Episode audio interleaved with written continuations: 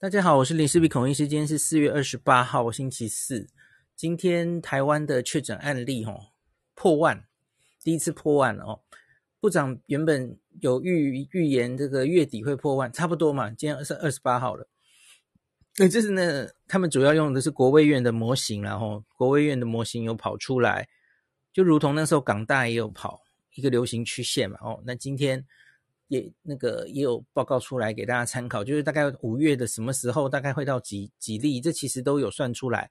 然后有一个最差是几例，最好是几例，大概有一个范围嘛。哦，那从现在开始啊，我们走往确诊的高峰，那不知道大概会是什么时候？也许是五月底、五月中，甚至有人说会到六月。我觉得就是看我们压平曲线的努力。好，压得多，都都这个是让它进展多快，那决定它什么时候到高峰了哈。从现在开始，这这个往上坡走，大家心里肯定会有不安哦。那中央跟地方很多防疫的规定，可能会一直滚动式调整。那光光这个礼拜四加三要发几支快筛，就变了两次，对不对？已经三个版本了哦。这只是小例子，类似这样的哈。随着确诊人数增加，不断改变，你一定会看的，你可能会看的不飒飒哦，不知道这到底在干嘛哦。那各位朋友，我要跟大家讲的是，这个请淡然处之啊。往共存的路上会有这样的状况，我觉得是很正常的事情。那人民观念要逐渐改变，那不管是中央还是地方。政府也都要不断的调整，因为状况已经完全不一样了哦。我们以前台湾从来没有这么多确诊过，所以那个确诊之下要怎么应变，大家其实都也在磨合，都在调整的哦。所以你一定会看到他的政策一直变，然后中央地方甚至地方还不太同意中央的这种变法，他有自己的想法。我觉得这会继续一直都是这样的啦。然后呢，最近看到台湾哦，我也不知道大家是什么状态，他们就就会动不动就跑去急诊想做 PCR 了哈。有一部分的人可能是快筛阳要去做 PCR 哈。来这里提供一个新数字哈，我老婆昨天啊，昨天不是她她值急诊啊哈，新北坐标某医院，上礼拜我跟大家说这个呃阳性率嘛。那个医院那个时候阳性率是十二分之七，今天有新的阳性率哦。他去问他同事，昨天到今天二十四小时的急诊啊，他做了四十个 PCR，没有快筛的哦。我们只抓就是有症状或是有接触史等等的来，这是儿童了哈，来这家医院急诊做 PCR，四十个有三十三个阳性，超过八成了。就这几天又往上了哈，这没有快筛的哦，再讲一次。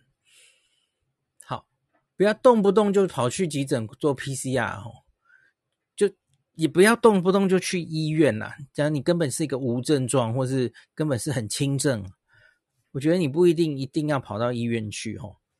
医院现在是蛮危险的地方哦，那个流行非常多，你原来没有染疫，搞不好去都染疫了哦。不要为了买快筛，现在有快筛实名制，第一天上路啊！我们看到很多人去大排长龙啊。我其实就有当年这个口罩之乱的时候，哈，口罩实名制上路，当时台湾也有疫情，然后一堆长辈上上在那边外面要就是药局外面排队等口罩，我觉得超危险的，怎么会在这时候鼓励造成排队的这种状况呢？嗯。而且还是很多老人家去排哦，群聚反而增加更多风险哦。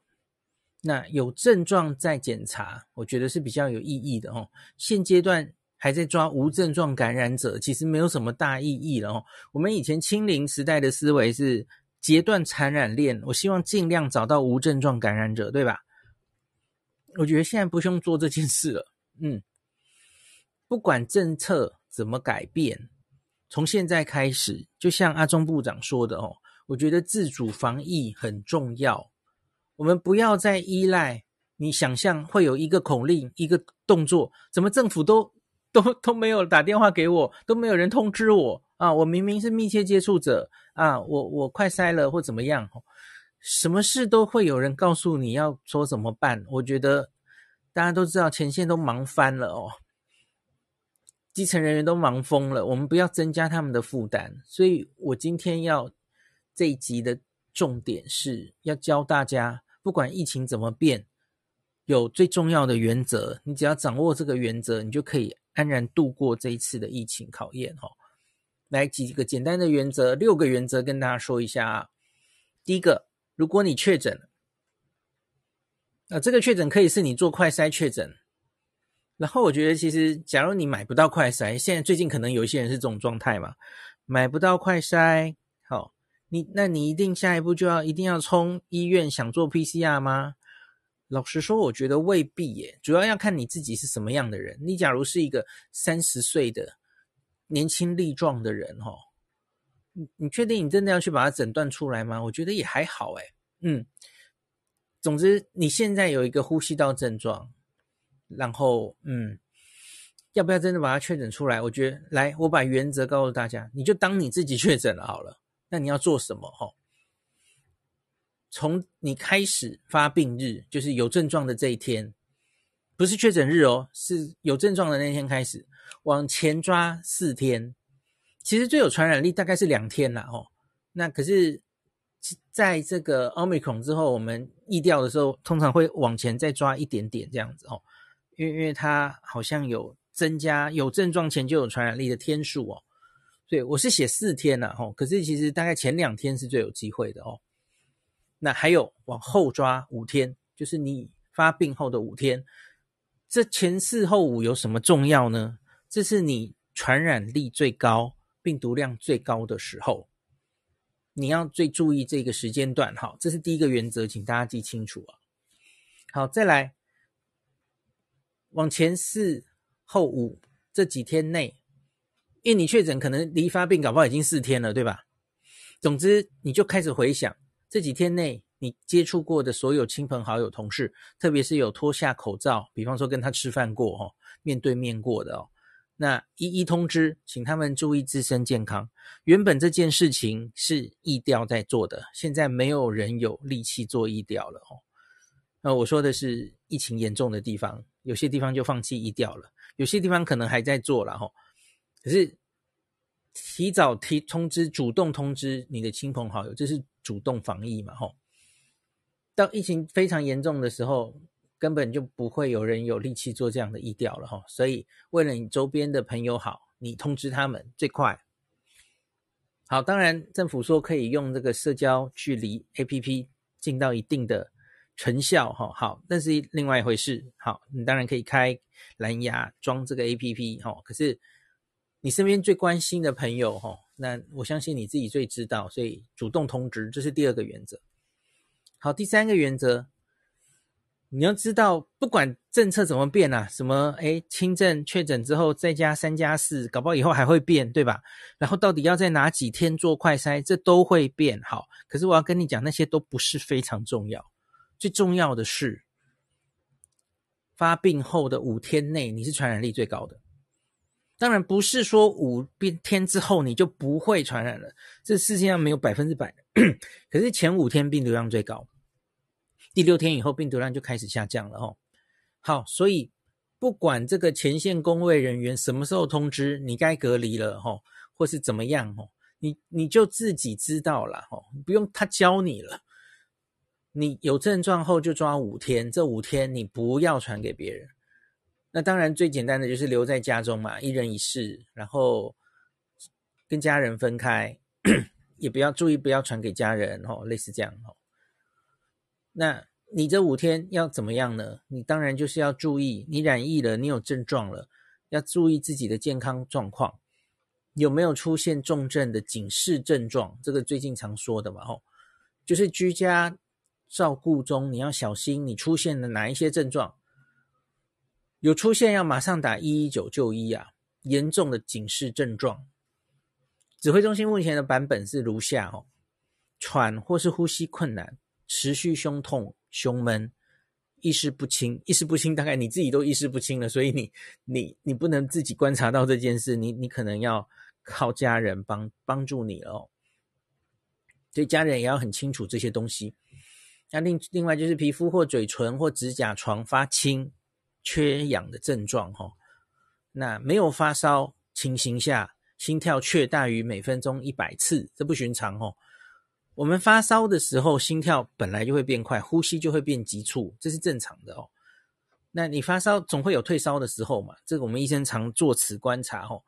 假如你烧都退了，可是诶发心跳还是很快啊。正常的男性不太呃，男女生不太会每分钟心跳超过一百次的哦。那代表你身体其实处于非常这个代谢率很高。就通常就是有严重的感染的时候，可能会有这种状况哦。好，再来没有办法进食、喝水或服药。那过去二十四小时没有尿或尿量显著减少，这两个也有放在小朋友的那个警示症状里面哦。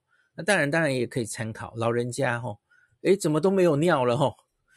也有喝水，可是怎么都没有尿形成啊？嗯，然后没有办法进食，这全部看起来都非常的不对哦。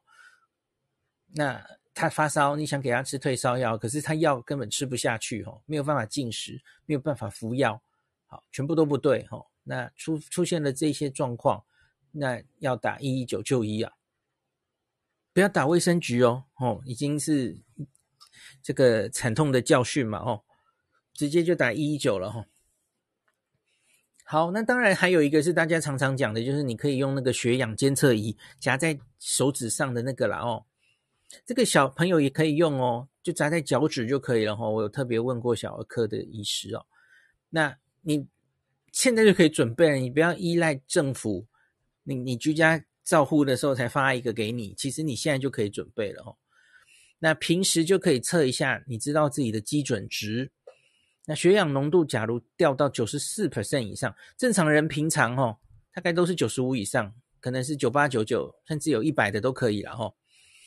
那血氧浓度掉到九十四 percent 以下，要开始小心哦。你可能量到一次的话，先不要太紧张哦。再一一两分钟后再再量一次。那昨天急诊的，前天急诊的李建章老师他有说，你也可以稍微走路一下哦，走路一下，然后发现血氧怎么就明显的掉下来哦。那那也不太对哦，就是轻微的运动，怎么血氧就掉这么多哦？不太正常，这也可以作为一个重症，可能快要重症要小心的标准哦。那假如你量到九十以下，那就不行了哦。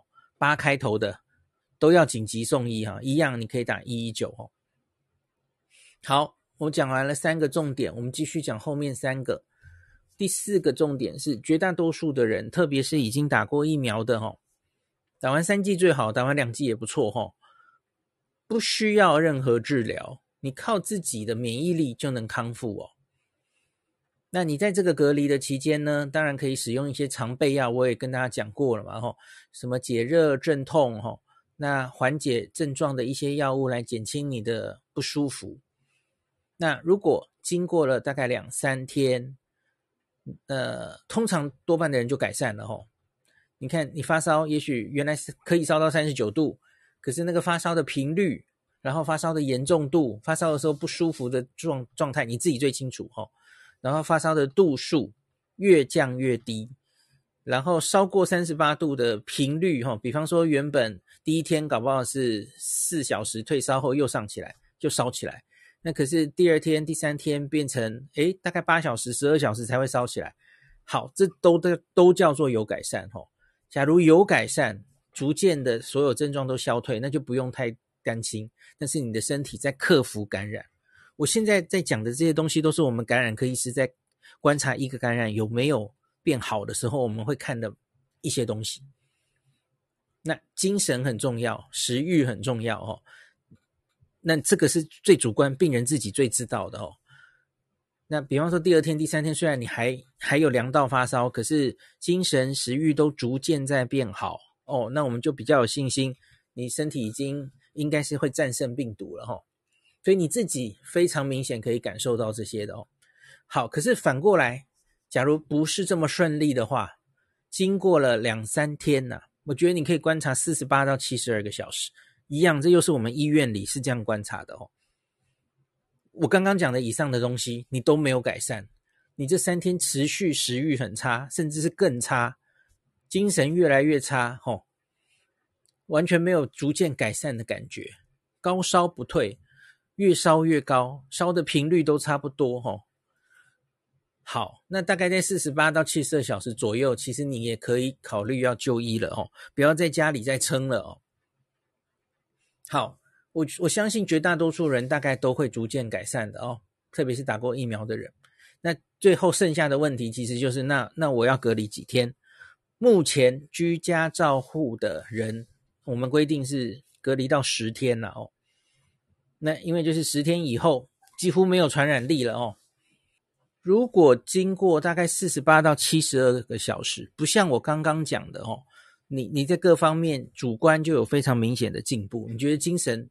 甚至越来越差，食欲越来越差，吼，发烧都还是量得到，然后发烧的频率跟这个发烧的度数其实也都没有改善。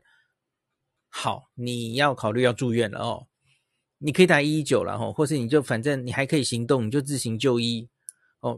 那时候也许我不知道那时候政策会怎么决定啦，什么可能你还是要坐防疫计程车，或是你可以自行驾车怎么的哈。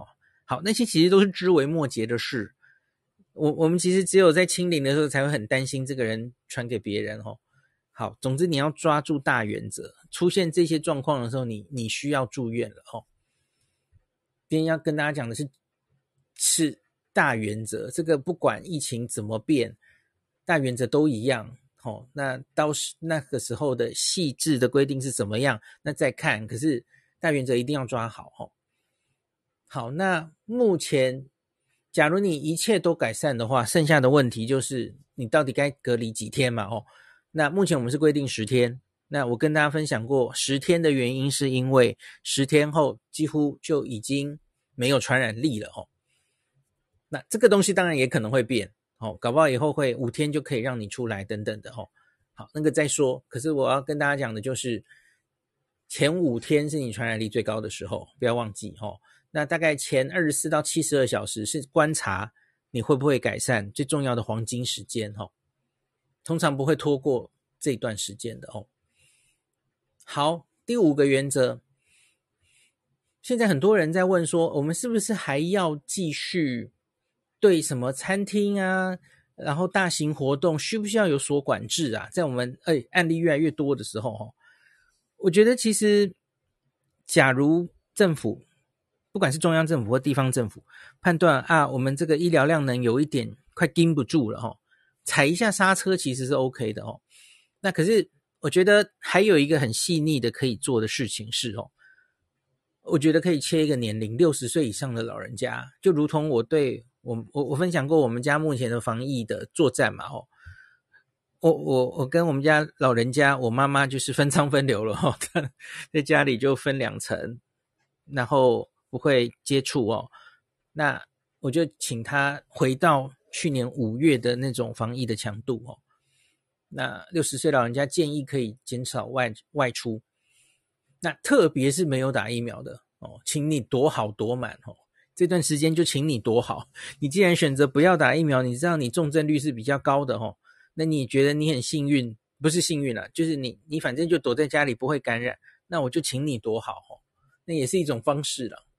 那只是，当然还是希望你能考虑是打疫苗，一切都不嫌晚哦。你只打一剂也是有一定的防重症效果哦，不会来不及的哈。打一剂大概十四天之后抗体就会起来了。那可以的话，当然希望你第二季、第三季一直打下去哈。打完三季受到的保护更高。那因为这样这样躲是这个病毒已经消失不了了啦哈。就算疫情过了高峰下来了。我相信它在我们的社会上不会消失的，它会维持在一定的感染的频率，所以你总不能一直躲在家里嘛，哦，因为因为你看一下现在什么新加坡，你看这些国家陆续都在开放哦，韩国哦走过了疫情了，香港走过了，可是问题是每天确诊还是蛮多的啊，你自己去看，只是他们都已经不在乎了哦，反正就是一个 就是一个病嘛，每天就是这这样的案例，然后又不会压迫到医疗量能，就过生活啊。可是，假如你是没打疫苗，在家里躲好躲满的老人家，然后呢，过了高峰，那你要继续这样过一辈子吗？不可能嘛，吼。好，所以就是诚心的建议，你还是考虑打一下疫苗。好，最后一点，这是老人家自己的疫苗考虑哦。那假如是家里家庭里有老人家，或是四五岁以下的幼儿。我们最近说这个幼儿也许风险会比一般的儿童高一些的哦，那他们又还没有疫苗可以打，所以呢，那为了保护这个幼儿，昨天美香老师也有提到这一点嘛，吼，儿童疫苗要不要打？国中生疫苗要打。他说他原来是偏向就不一定要打嘛，吼，可是他说现在假如要考虑这个家里有弟弟妹妹的人啊，家里有小小孩的人，哦，他们又没有疫苗可以打，他们万一得了，其实是。比你容易重症的哦，所以美香老师说，就是机会教育吼，就是可以让跟儿童解释说，哎，你愿不愿意打这个疫苗？然后你相对可能可以保护到弟弟妹妹哦。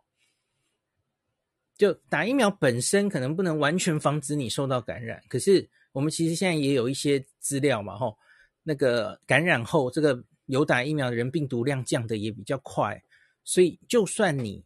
不幸感染，呃，也不是，我不要用“不幸”这个词。就算你感染了，那可是你病毒量降得快，所以你也相对应该比较不容易传给家人哦。多少应该还是有一些帮助的哦。那好了，六点我讲完了，掌握以上的这些原则哦，我觉得接下来不管政策怎么改变，不管政府公卫人员有没有跟你联络。你自己要很清楚啊，你前四后五传染力最高，不要传给他人。你前四十八到七十二小时要仔细观察自己的身体状况，怎么样的状况要紧急就医。那这些都好好掌握住，你对这个疾病很了解哦，对病程很了解，那这个就是应该可以很平安的度过这次的疫情哦。诶，最后补充一下，我刚刚说四二十四到四十八小时，你大概就可以看出这个病情的走向。可是还没完哦，重症到底会发生在什么时候？哦，最近有人问我这个问题。假如是以前的新冠病毒，我们观察到的大概转重症哦，就是会进展到需要插管了，氧气掉了哈，平均大概发生在七天前后，它是需要一阵子的哦。所以这就是为什么我们在临床试验里收的时候，就是它不是一下就重症。那这些瑞德西韦或是口服的两个药物，它都是抓前五天嘛。你看在有症状的前五天的时候，病毒量越来越高，然后进入它的发炎期，攻击到肺有一个一定的时间差哈。那之前的病毒看起来是一个礼拜左右，有人快有人慢，不一定啦。那所以呢，呃。你也知道，染疫之后可能会恶化的时候，会延迟到一个礼拜左右，吼。那所以这是几率的问题啦。就算你二十四到四十八小时，吼，四四十八到七十，或者是抓四十八到七十二小时，你明显看到改善，吼。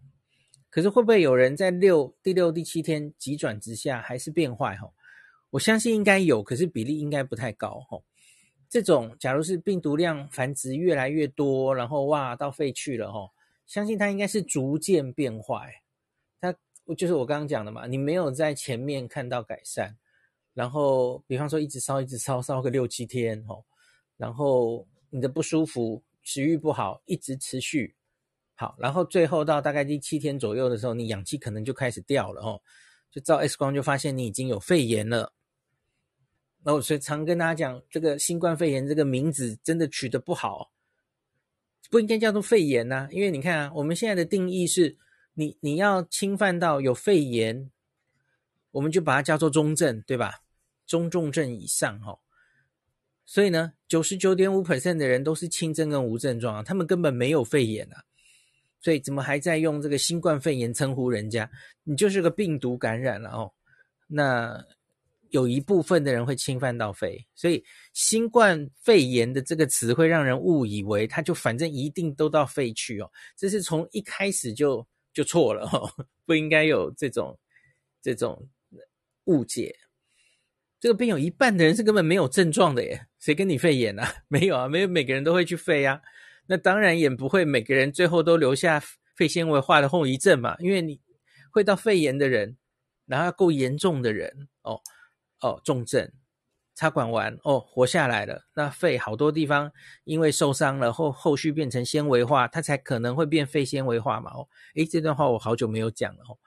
那进入 Omicron 之后，因为它到肺的几率就已经比较低了，所以你不要再担心什么后遗症、肺纤维化。最近又一大堆人在问我后遗症了，就是已经是不同的病毒了哈，大家不用太担心这件事哈。好，今天就把简单的。这个原则哈，这个对这个病要够了解，然后你要掌握的几个大原则介绍给大家哈，欢迎大家把这一集传播出去哈。那不要抱怨哈，我相信一定这个上面的政策会一直变，因为随着人数越来越多嘛，他们显然是绝对是不可能对这些轻症密接者做太多的啊，国家想要去。把你控制啊，把你硬性隔离呀、啊，什么的哈，一定最后是没有人力做这些事，所以我们的自主应变非常重要。然后不要抱怨了，因为没办法，前线人员都忙疯了哦。